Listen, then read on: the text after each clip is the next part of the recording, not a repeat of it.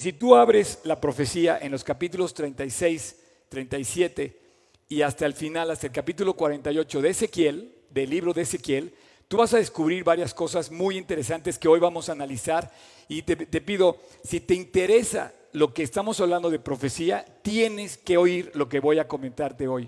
Fíjate, el capítulo 36 y 37, el capítulo 36 por completo ya se cumplió de Ezequiel.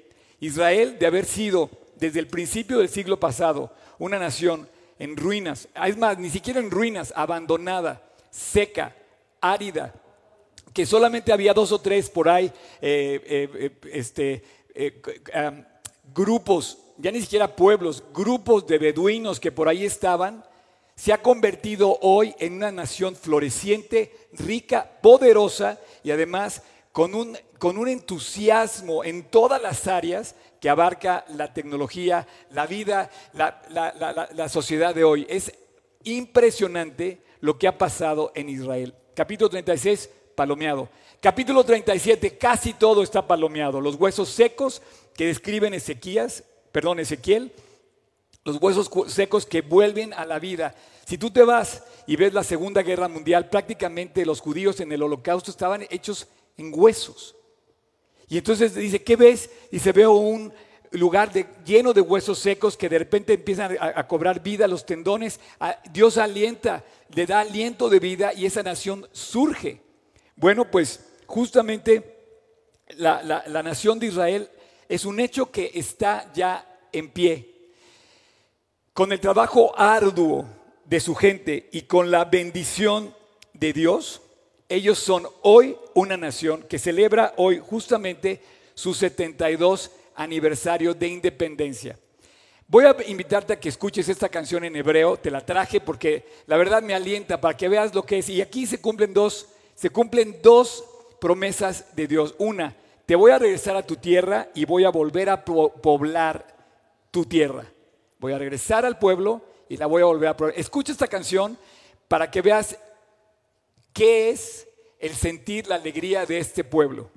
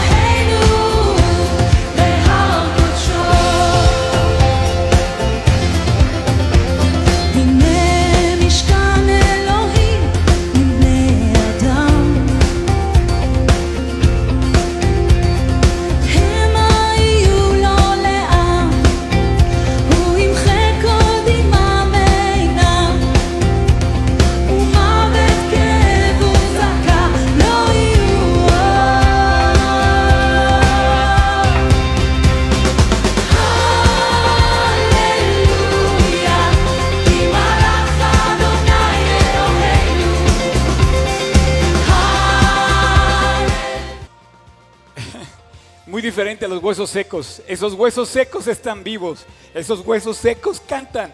esos tendones están unidos a esos huesos secos y hoy Israel es una nación muy distinta a lo que fue durante dos mil años olvidada, e, esparcida, pero nunca dejó de ser una nación. Quiero que te fijes en la maravilla del milagro de la nación de Israel.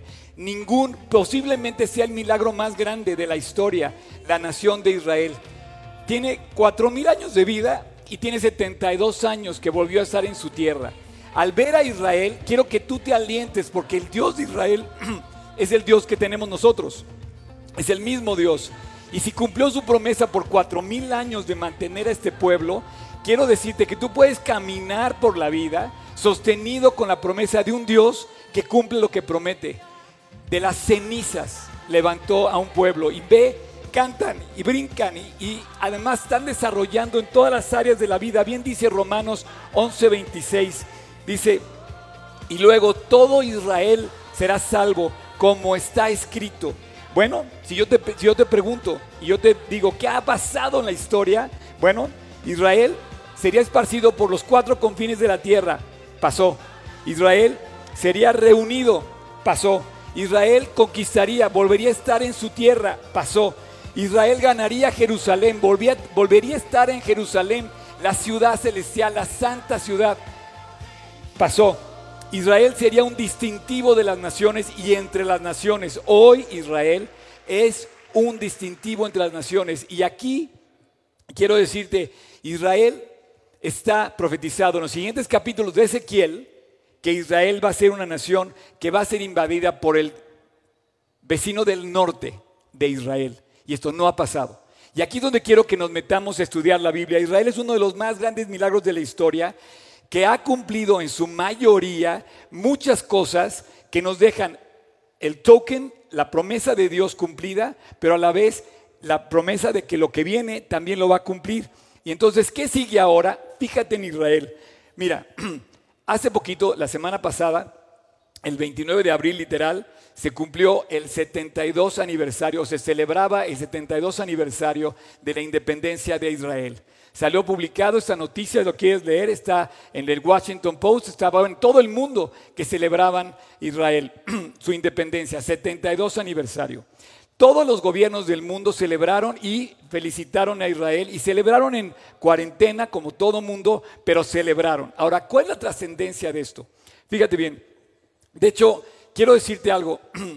Si tú observas la, inauguración de la, Embajada de Estados Unidos hace dos años, se celebró el 14 de mayo.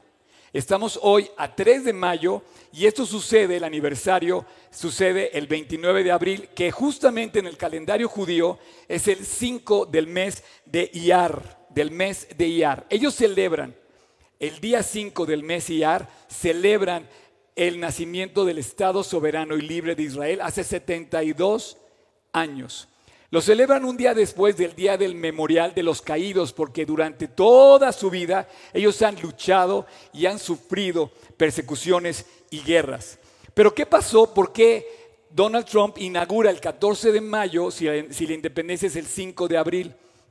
Perdóname, el 5 de AR, 29 de abril. Bueno, porque el 14 de mayo se vencía el mandato británico.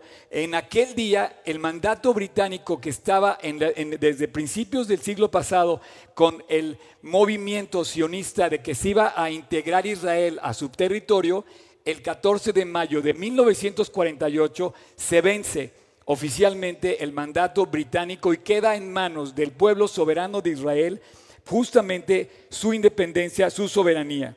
Así es que por el, día, por el día 14 de mayo celebran la independencia porque entra en vigor oficialmente el fin del mandato eh, británico.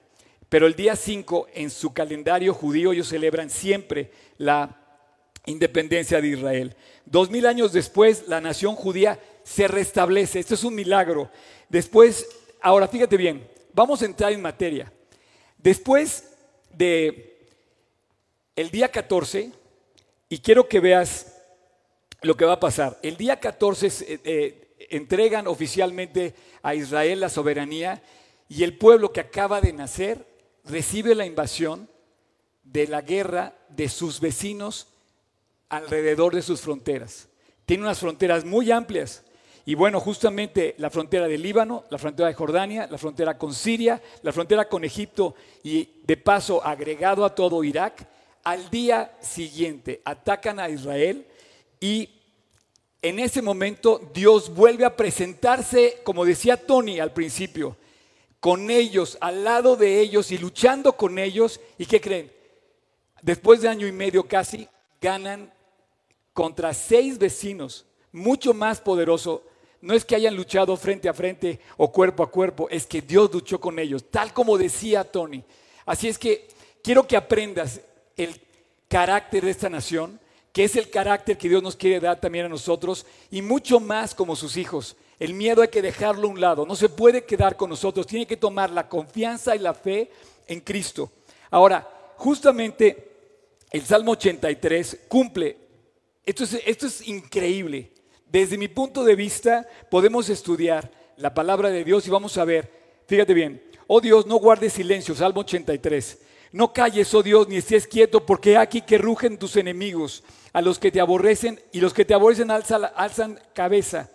Contra tu pueblo han consultado astuta y secretamente, y han entrado en consejo contra tus protegidos. Han dicho, venid, destruyámoslos, para que no sean nación.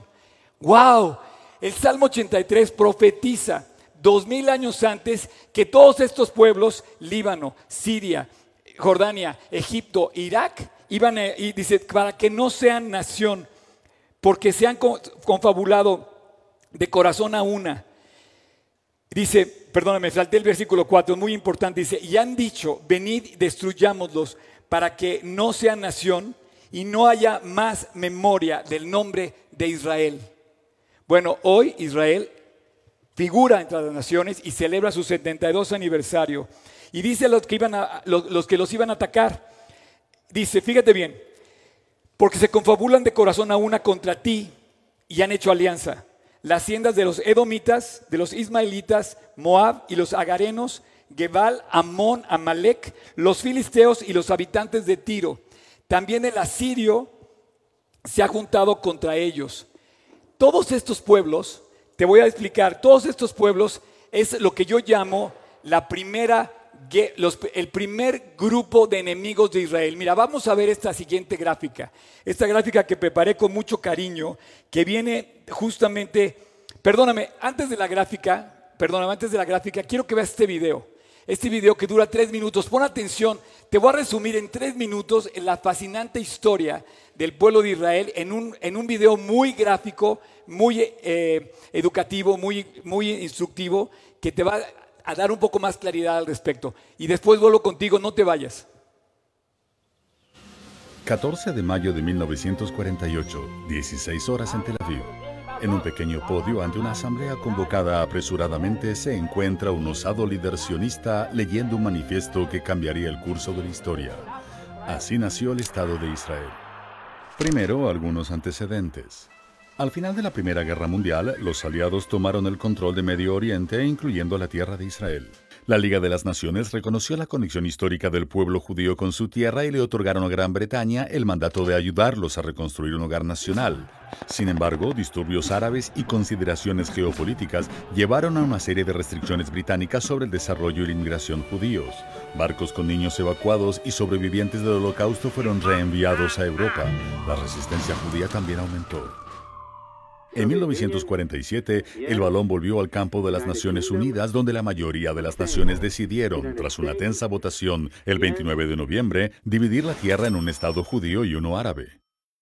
Los judíos se alegraron. La población árabe local, bueno, inició una guerra generalizada. El 15 de mayo de 1948 era la fecha en la que terminaba oficialmente el mandato británico, la fecha en que se declararía el Estado judío y la fecha para la que cinco ejércitos árabes planearon un ataque coordinado para aniquilar el Estado recién nacido. El 12 de mayo, David Ben Gurión convocó al Consejo Popular. La atmósfera era grave. Moshe Sharet informó que los Estados Unidos exigían posponer la declaración, si no, no ayudarían a Israel contra una invasión árabe unida. Golda Meir informó que el rey Abdallah se arrepintió de su acuerdo original y que sí se uniría al ataque. Algunos líderes militares expresaron serias dudas sobre la capacidad de la pequeña comunidad judía de resistir a cinco ejércitos árabes regulares equipados con armamento europeo. De alguna manera, luego de 13 horas de deliberaciones, Ben Gurion logra inclinar la balanza contra la exigencia norteamericana. Y el viernes 14 de mayo, ante la presencia de líderes judíos locales, declara el establecimiento del Estado de Israel. La proclamación se inspiró en la Declaración de Independencia de Estados Unidos, reivindica los derechos históricos y morales del pueblo judío sobre su patria histórica y define a Israel como un Estado judío democrático basado en la igualdad de derechos, la libertad y la justicia. La declaración finaliza haciendo un llamamiento a que los judíos retornen a su hogar e invita a la paz a la población árabe local y a los países árabes vecinos. La invasión árabe fue inmediata y duró más de un año. Casi el 50% de la pequeña fuerza de lucha israelí estaba compuesto de sobrevivientes de los campos de exterminio nazis que habían jurado nunca más. Uno de cada 100 judíos que vivían en Israel murió en las luchas. Pero al final de la guerra, el pequeño Estado judío había emergido victorioso como una nación independiente en su patria por primera vez en 2000 años.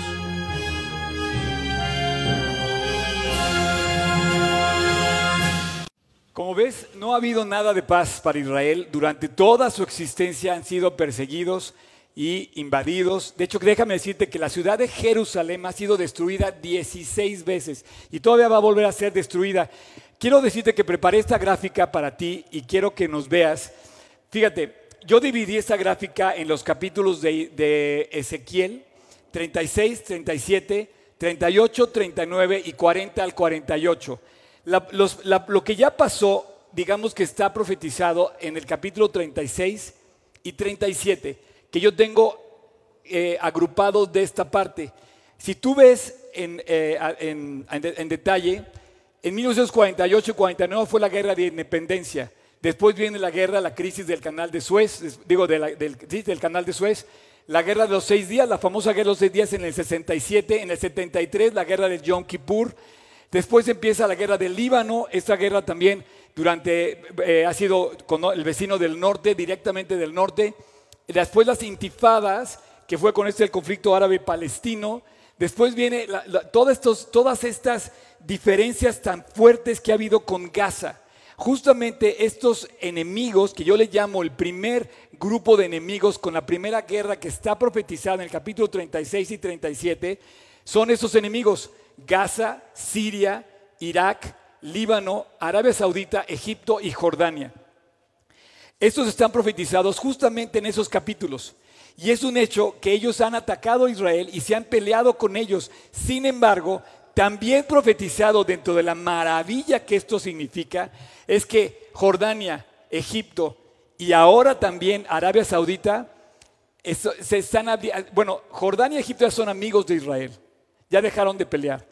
Arabia Saudita está ingresando a ese grupo de amigos de Israel en donde yo te quiero decir que Dios ha prosperado a Israel en medio de todas estas guerras y conflictos, así como Nehemías como tú lees, si tú has leído la Biblia, te das cuenta que Nehemías hablaba, hablaba sí, eh, dice que cuando tú lees Nehemías, dice que, con una mano sujetaba el arma, el arma para defenderse, y con otra mano construía y reconstruía la ciudad. Bueno, esa ha sido la historia de Israel. Prácticamente quiero decirte que es la historia de los, nosotros los creyentes, porque por un lado tenemos que estar firmes, luchando en fe y en confianza, como lo decía Tony, alejando el miedo de nuestras vidas y creciendo en fe, y por otro lado construyendo ese, esa esperanza hermosa que Dios ha puesto en nuestro corazón, que, de un Dios que no nos va a defraudar. Ahora, fíjate en, en algo, en el capítulo 19, perdón, Apocalipsis 12, justamente dice esto, que Jordania iba a ser amigo de Israel, porque en los tiempos del fin se le dieron a la mujer dos alas, dice, de la gran águila, para que volase delante de ella al desierto, delante de la serpiente al desierto, a su lugar donde, será sustentada, donde será sustentada por un tiempo, tiempos y la mitad de un tiempo. Si no sabes de la profecía, te voy a explicar rápido. En la tribulación, en los días del anticristo, se va a dividir en siete años, la mitad de siete años, tres años y medio, un tiempo, dos tiempos y la mitad de un tiempo. Y dice que cuando empiece la segunda parte, esa persecución tremenda contra Israel, eh, justamente va a, volver eh, Israel a las montañas que son las montañas de Jordania. De alguna manera, hoy han restablecido relaciones y son pueblos amigos.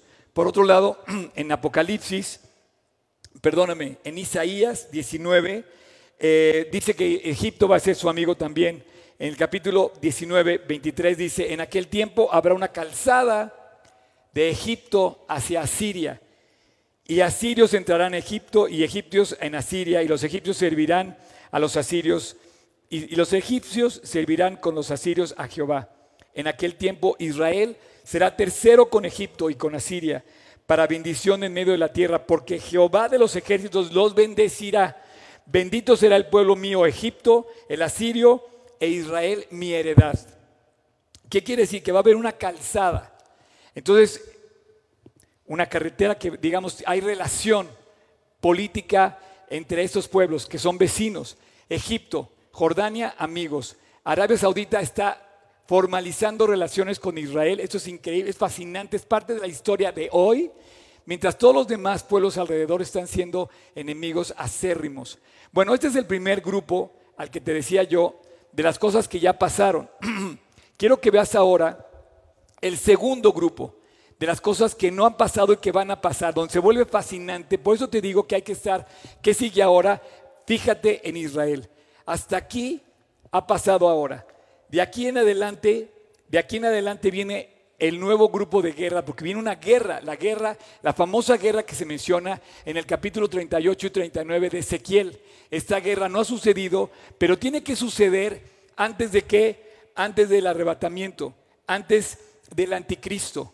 Cuando suceda la guerra en Medio Oriente, fíjate que no es París, no es Shanghái, no es Nueva York, los ojos del mundo van a estar puestos en esa pequeña ciudad de Jerusalén y sobre esa ciudad van a ir a atacar.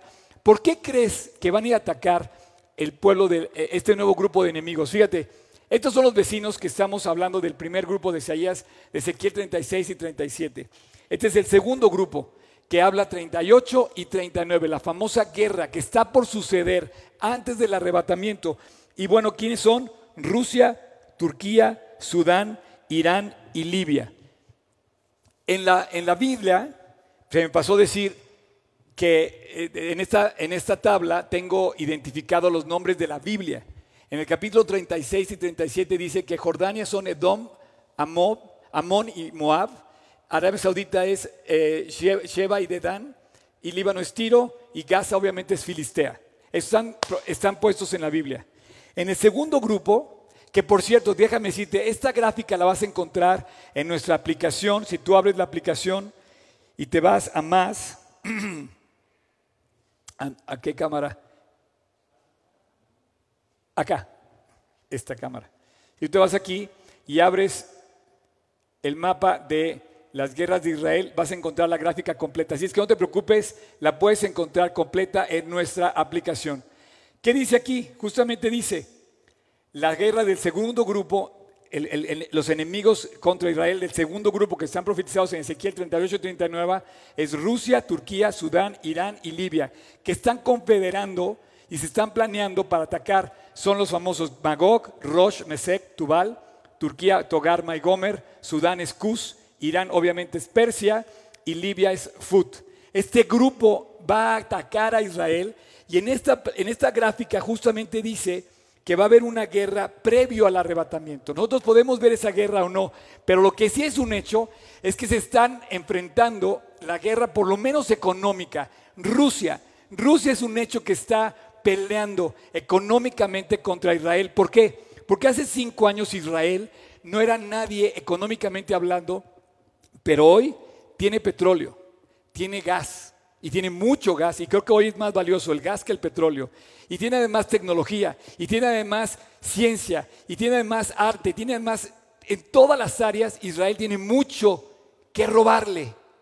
Y si tú lees Ezequiel 38 y 39, habla de que va a poner garfios en sus quijadas, habla de que Arabia Saudita va a ver y decir, oye, ¿qué estás haciendo? Habla de, inclusive habla de Europa, cuando habla de Tarsis y dice que lo van a ver, van a ver toda la escena y no van a defender a Israel.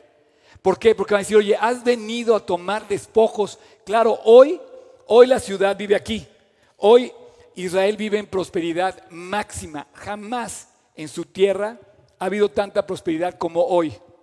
Israel hoy tiene mucho que ser, tiene mucho que ofrecerle al mundo. Y bueno, ciertamente Ezequiel 38 y 39 dice, vas contra una nación que vive confiada, que vive en sus, en sus linderos, aparentemente dice en paz, pues sí, porque hoy Israel, de hecho, creo que va a ser una de las primeras naciones en salir de su cuarentena, tú lo verás próximamente. Y bueno, sucederá que va a venir la guerra con estas personas, con este grupo de personas, de ahí, eh, inmediatamente después de la guerra, se va a levantar el anticristo, va a ser simultáneo, va a aparecer el arrebatamiento, de ahí va a, surgir el arrebatamiento, va a aparecer el anticristo ofreciendo paz, este, este famoso tesoro, este deseado tesoro de paz, y va a ofrecer el anticristo y va, obviamente, empezará las 70 semanas de Daniel y arranca el, el reloj profético con los últimos siete años de los 490 años que están profetizados en el profeta Daniel. Al final de esos, obviamente, no vamos a hablar de la tribulación, al final de los siete años comienza, termina eh, la tribulación con la batalla de Armagedón, en donde el diablo es atado momentáneamente y comienza el milenio. El milenio está, eh, está explicado en los capítulos 40 al 48 de Ezequiel donde Jesús va a reinar junto con nosotros, que vamos a regresar con Él a reinar al mundo. Y al final del milenio termina la batalla, esta batalla que todos los ejércitos del mundo se juntan contra Cristo en Jerusalén y es atado y condenado el diablo para siempre al lago de fuego junto con el falso profeta y con la bestia. Y dice que comienzan los nuevos cielos y la nueva tierra. Como te decía, esta gráfica la puedes consultar en la aplicación, en el departamento que dice más ya vas a encontrar el mapa de las guerras de, eh, de Ezequiel. En Ezequiel 38 dice esto, así ha dicho el Señor, en aquel día subirán palabras de tu corazón y concebirás mal pensamiento y dirás, subiré contra una tierra indefensa, iré contra gentes tranquilas que habitan confiadamente, todas ellas habitan sin muros y no tienen cerrojos ni puertas para arrebatar despojos y para tomar botín, para poner tus manos sobre las tierras desiertas y sobre las tierras desiertas ya pobladas. Esto es increíble.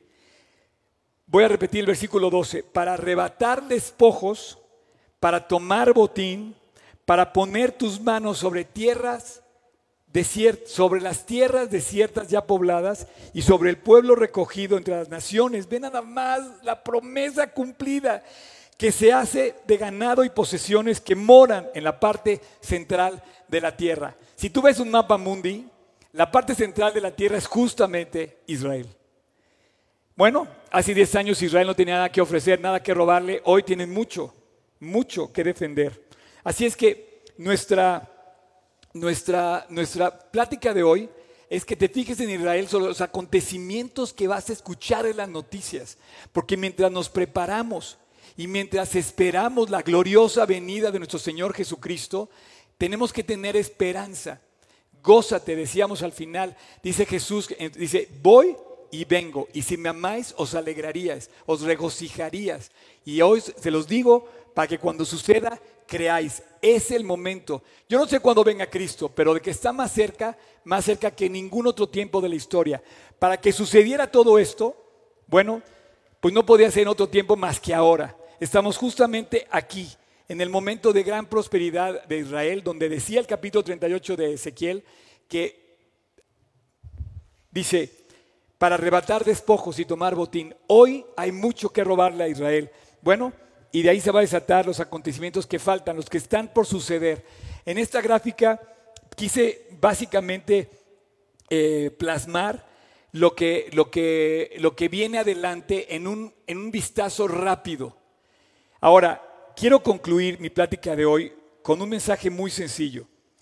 Eh, mientras que estamos viendo que el, el mundo no sabe qué está pasando, como creyentes tenemos que confiar, como decía Tony al principio, tenemos que echar al miedo de nuestras vidas y fijarnos en lo que dice la palabra de Dios y poner nuestros ojos en ese que nos llama a caminar sobre las aguas, en ese que cantábamos en la, en la, canción del principio, a caminar sobre las llamas de fuego. Había uno más entre las llamas, ese más, ese mayor a Jesús. José en Egipto, como Nemías cuando estaba reconstruyendo la ciudad, José en Egipto dice que Dios lo hizo prosperar en la tierra de su aflicción. Y le puso Efraín a su hijo como símbolo, como token, que dice, Dios me hizo prosperar inclusive salir adelante en medio de mi aflicción. ¿Estás afligido, amigo? Tenemos a mucho en quien confiar, se llama Jesús. Y así veremos el desenlace de una palabra tremenda, cumplida, como ha sido cumplida lo que ha pasado en el pasado. ¿Qué sigue ahora? Canta aleluya. Gózate y regocíjate, dice, porque está más cerca de vosotros vuestra salvación Hoy en día está más cerca de nosotros la salvación, la esperanza hecha vida. Veremos cara a cara lo que hemos oído de oídas. Como decía Job, hoy vamos a ver una realidad y vamos a ver cara a cara la promesa cumplida de Dios. Ahora, voy a cerrar mi plática de hoy. La siguiente semana, la próxima semana, vamos a ver cómo enfrentar esos momentos con, tips que nos da la Biblia que yo creo que podemos enfrentar y las cosas buenas que podemos sacar de esto. Lo primero que te quiero decir es que Dios nos trae paz inamovible en medio de la tempestad. Dos, la Biblia debe ser un elemento, una herramienta tuya en tu vida indispensable para vivir todos los días de tu vida, de ahora en adelante. Y tres, prepárate prepárate para la boda, ve a comprar el traje ya, prepárate para ese momento en que Cristo regrese y te encuentre listo. ¿Cuál es esa? Dice, son las acciones justas de los santos, donde tú vas a demostrar, no por ganarte el cielo haciendo cosas, sino que con tu vida vas a perdonar. Por ejemplo, es tiempo de perdonar. Es el tiempo de pasar por alto las ofensas. Es el tiempo de reconciliarnos. Es el tiempo de reconciliarnos en primer lugar con Dios. Y si todo lo que yo te estoy diciendo hoy te hace sentir miedo, entonces no estamos poniendo los ojos en donde debemos ponerlos. Porque si esto te da miedo, quiero decirte que realmente no debería darte miedo. ¿Por qué? Porque no debes pensar en quedarte aquí. Debes pensar en que Dios venga por ti y que cuando venga te lleve con Él. Esa es mi esperanza. Es la esperanza de todos los creyentes. Es la esperanza que Él nos dijo cuando venga. Dice, vendré por vosotros para que donde yo estoy, ustedes también estén conmigo.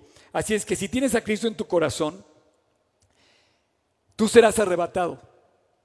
Tú serás guardado del día de la prueba. ¿Por qué?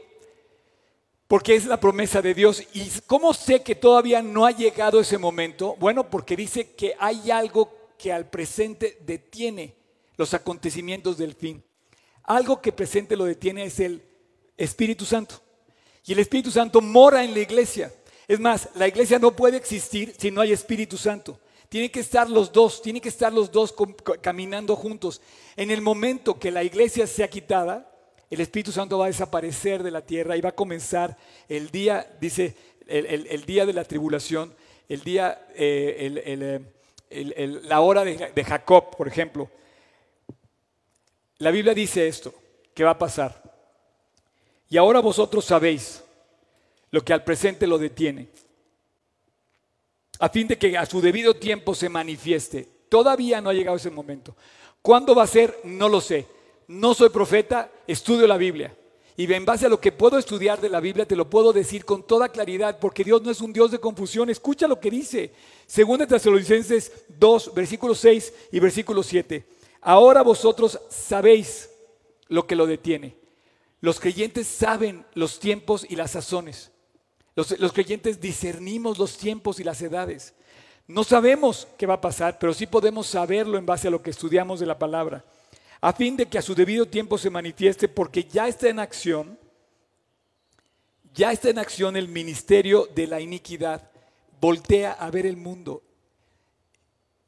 Hoy a lo bueno le dicen malo y a lo malo le dicen bueno.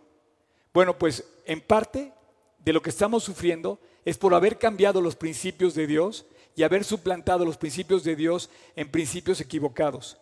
Solo que hay alguien Solo que hay quien al presente lo detiene, hasta que Él a su vez se ha quitado de en medio. El Espíritu Santo en la iglesia. Y la iglesia, quiero decirte que no es un templo, no es el Vaticano, no es la Meca, no es el templo, no es el muro de los lamentos. La iglesia hoy en día está en tu casa, la iglesia está en tu corazón. Tu relación con Dios es la iglesia. Y el cuerpo de creyentes que tiene una relación con Dios somos la iglesia. Hoy la iglesia no tiene paredes. Hoy la iglesia está alcanzando eh, dimensiones y fronteras que antes no podíamos alcanzar. Hoy, gracias a estas tecnologías, la iglesia se ha multiplicado y se ha avivado. Y yo quiero que tu corazón esté vivo. No somos un Dios que no somos un pueblo que sirve al Dios del miedo. Dios no nos vino a infundir miedo. Si tú tienes miedo de los acontecimientos del futuro, es porque no te has reconciliado con Dios. Voy a terminar con una oración. Y te quiero invitar a que te reconcilies con tu Padre Celestial. Jesús vino a morir, cumplió su misión, murió en la cruz y no solamente eso, murió y al tercer día resucitó y conquistó la muerte. Y de entonces vemos cómo dice la palabra, oh muerte, yo seré tu muerte, dice Cristo. Oh muerte, ¿dónde está tu aguijón? ¿Dónde está tu ganancia? ¿Dónde está tu victoria? Ya no hay victoria que, que triunfe sobre nosotros con respecto a la muerte, porque el que triunfó sobre la muerte solamente es uno, tiene nombre y apellido, se llama Jesucristo. Así es que si tú quieres reconciliarte con Él, yo te invito a que le pidas perdón hoy y que le pidas a Dios perdón, que te reconcilies con Él. Te voy a invitar que ahí donde estés, en tu casa, en tu coche, en tu, donde estés ahorita escuchándome, Quizás en este momento en vivo escuches esta plática tiempo después de que haya pasado esta plática, pero en este momento cierra tus ojos, inclina tu rostro, pero especialmente inclina tu corazón y vuelve a Dios a pedirle perdón y dile, Dios, he pecado contra el cielo y contra ti. No soy digno de ser llamado tu hijo, pero quiero reconciliarme contigo. Voy a terminar con una oración y si tú quieres, vamos a orar y a pedirle esto a Dios. Señor Jesús, te quiero dar muchas gracias porque hoy me has recordado que tu amor fue tan grande por mí que diste tu vida en el Calvario para rescatarme. Te quiero invitar a mi corazón. Me quiero reconciliar contigo. Te quiero pedir que me perdones.